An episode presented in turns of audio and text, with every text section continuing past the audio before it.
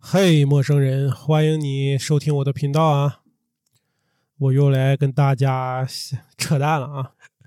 聊聊一些没用的东西啊。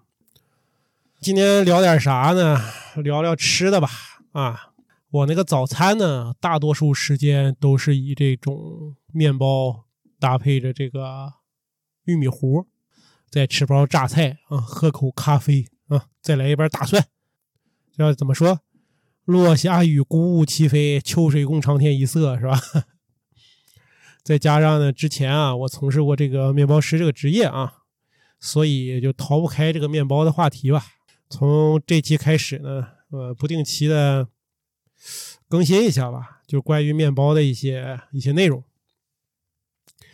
聊这个之前呢，我要先喷一下有些人啊。有些人啊，他就听你听说啊，就听你做过面包师啊，总是要问一下，哎，你会做面包？你为什么不开个面包店？我勒个大！我一开始还耐心的解释一下啊，但是后来是实在是太他妈烦了，就你爱哪玩去啊，就哪玩去。我解释个勺子，我就喜欢做面包，但是我就想做给自己和家人吃，我行不行？对不对？就很烦人的有些人，所以我会这种不定期的更新一些关于我自己对于面包的一些了解吧，还有一些就是能收集到的关于这个面包啊，不限于就是面包啊，也可以有些西点呐之类甜品的一些一些故事吧，啊，或者是收集到的一些内容，然后你感兴趣的朋友，你来这听就对了啊。嗯，首先呢，我先声明一点啊，就是现在市面上那些怎么说，就是创新型，是叫创新型吧？就是味道啊，还有那种外形吧，那种面包啊，我觉得挺牛逼的啊，也确实也好看啊，啊，好不好吃那就看大家吃过多少了啊。嗯，我也会偶尔会买啊，但是我并不觉得新口味啊，或者说是新配方的这种面包。它能算是主食啊，这是我个人的一些看法啊，就是它不会让我经常的一直去回购，或者是经常的会买这同一种的这种面包，因为我觉得这个面包就是跟咱们的这种馒头、花卷、这包子的都是一样的东西，都是食物，它是配着菜就一起吃的这种主食啊，它得能让人吃饱。它不是那种花里胡哨的那种什么噱头啊之类的，或者你要非要给它营造一种啊多么高端大气的这种这种氛围啊，或者说是这种食物啊，它这不是甜品呐，它需要的是，它不需要在正餐之后就锦上添花，所以它就是一种单纯的这种怎么说谷物吧？对，谷物，它磨成粉啊，混合着水、盐、酵母，对吧？再一加热，它就做成的这种食物吧。它可以烘，可以烤，可以蒸，可以煎，对吧？你馒头、馕、馍，它都可以称作是面包，对吧？你只不过它有特定的一个词而已。这关于面包的发明的故事，我就不用说了吧。就是一个埃及的一个奴隶啊，做饼的时候，嘣睡着了。然后阴差阳错的，他就发明了面包啊！这网上一搜有的是啊，大家自己去看嘛。就你就当它一个故事啊，听听就行。但是据考证啊，就是面包是最古老的这种预制的食品之一啊。就是大概在欧洲三万年前嘛，啊，三万年前发现了那种用于捣碎植物的这种石板上有淀粉这种残留物啊，所以有可能在这个期间呢，或他们可能这些古人会将这个一些植物的这个根部啊。把它，呃，铺在这种石板上，给它们提取完之后，然后放在这个火上，就是烤或者是煮这种原始形成一种原始形式的这种大的一种饼。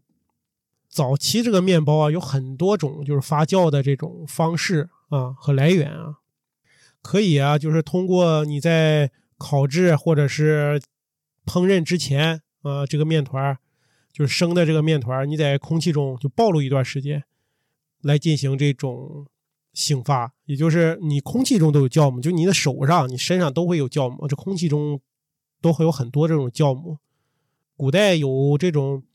呃，以葡萄酒代替啤酒的这些地区，它就用葡萄汁儿啊和面粉，然后给混合成糊状物，然后发酵啊，或者用这种面面麦麸啊泡在这种葡萄酒中，作为这种酵母的来源啊。但是最常见的这种发酵的这个来源吧，其实大家就是很熟悉的就是什么，保留前一天的一块面团就可以了，把它作为一个酸面团发酵剂的这种这种形式。我相信朋友们有的小时候是不是也见过这种？啊，就是你做这个面团留下一点就家里的长辈会留下一块面团留着下一次用，就是这一样一样的道理。呃，一般来说，这个古代的什么埃及人、希腊人，还有罗罗马人，就是被认为在烘焙的这种这种形式上，就是精致的程度，就算是一种文明的一种标志啊。有好多小麦的品种，你包括呃斯佩尔特啊小麦、二粒小麦、单粒小麦，什么卡姆小麦。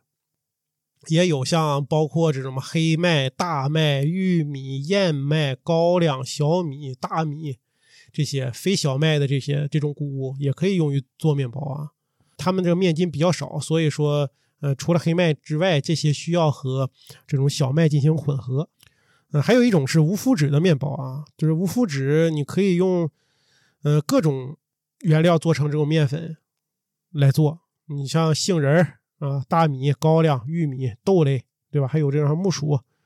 因为这些食物就缺乏这种麸质，那他们做成这个面团呢，在这个面包发酵的时候，可能就没有没有办法保持它这种形状吧？对，这个结构，然后它的这个面包里面可能很稠密，它几乎没有没有透气的地方，所以需要添加一些像黄原胶啦，或者是玉米淀粉啊等这种属于添加剂吧，用于就弥补它这种面筋的这种。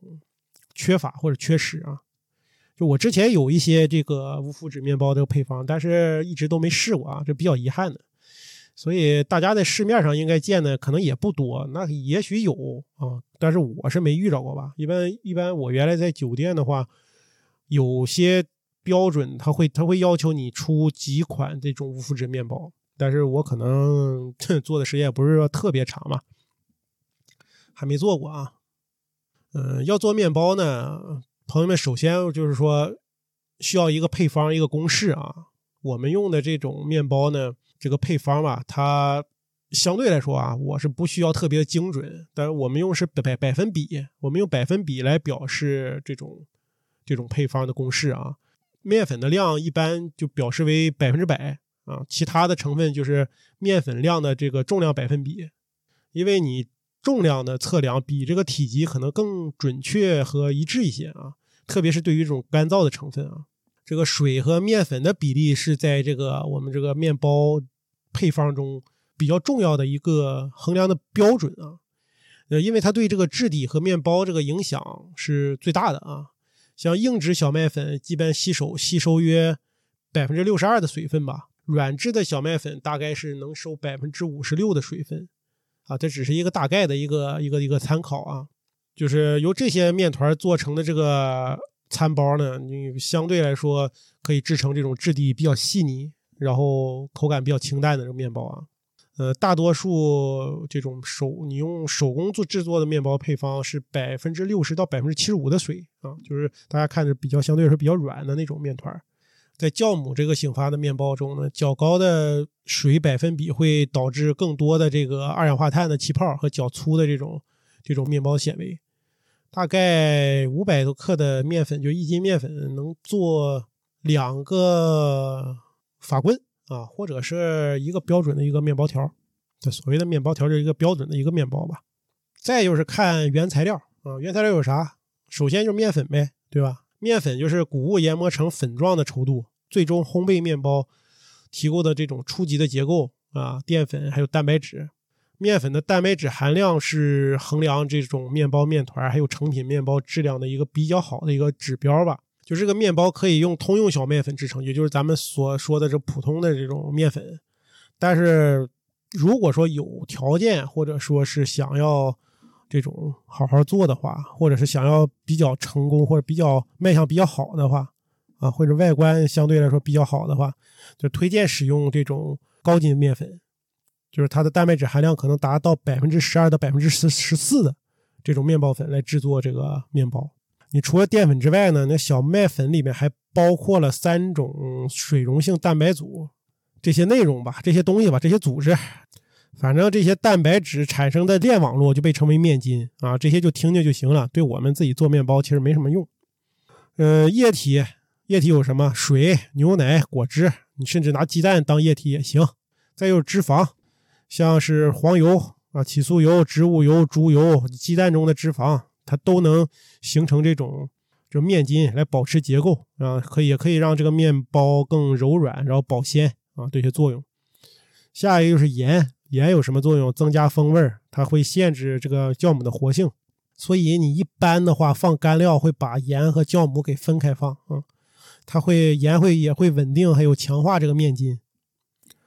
嗯，还有就是面包改良剂啊，一般来说商用的会有像是像我用过的 S 五百这种的面包改良剂啊，但也可能有的面包店也不用吧。现在那我就不太清楚了，反正一般会这个改良剂会减少的发酵时间啊，改善这个面包的质地和体积这些作用吧。下一步就是发酵啊，发酵两种方式吧，一种是化学品的啊，别一听化学品就害怕，朋友们，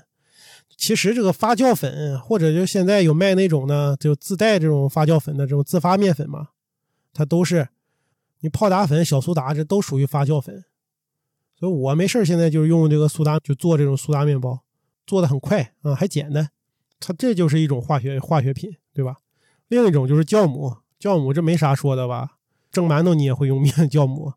你常见的新鲜酵母、干酵母、速发型酵母、酵母粉，还有那种什么天然酵母啊，那个的天然酵母做出面包确实是风味十足啊，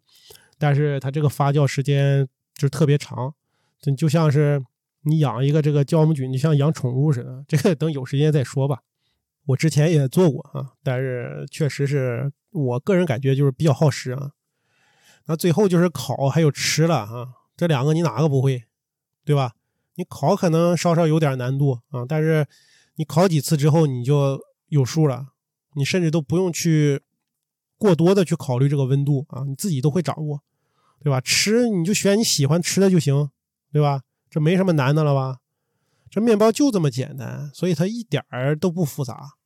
然后今天说了也这么多了啊，希望就给朋友们有一个比较直观的一个印象嘛，就知道这面包就是其实很简单。那今天呢，我就说这么多，等看看哪一期的话，给大家再简单介绍一下常见的一些面包，还有比较简单一些吃法吧。啊，那今天就聊这么多啊，可能有点时间有点长，那我们就下期再见喽，拜拜。